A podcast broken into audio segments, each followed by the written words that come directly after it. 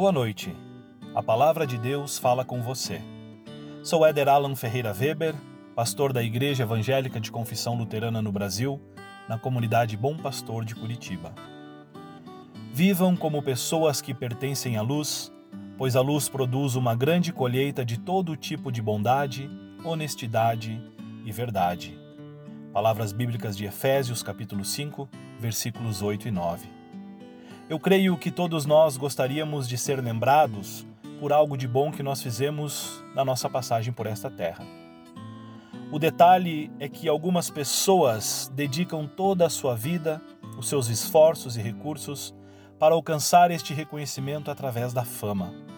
Muitas delas pagam um preço muito alto por isso, embora alcancem a tão sonhada fama, morrem insatisfeitas pois o desejo de alcançar reconhecimento a qualquer custo faz com que elas percam a noção do que é possível e daquilo que é saudável. Estimados irmãos e irmãs, passamos por um período de avaliação. A noção de conforto, por exemplo, precisa ser revista. Nestes tempos de reclusão, o que é imprescindível? Uma casa grande, com diversos itens, ou apenas uma casa com a nossa família. Uma árvore ou planta somente produzirá algo se estiver plantada em algum lugar. Pessoas que passam sua vida buscando reconhecimento estão plantadas no mundo, e este, por sua vez, cobra delas muito mais do que oferece para que se desenvolvam.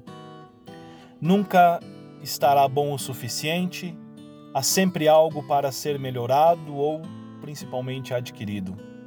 Mas quem está plantado em Cristo, esta pessoa vive na luz.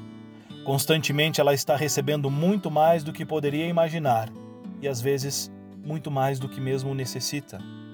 E os seus frutos são visíveis e imprescindíveis ao mundo.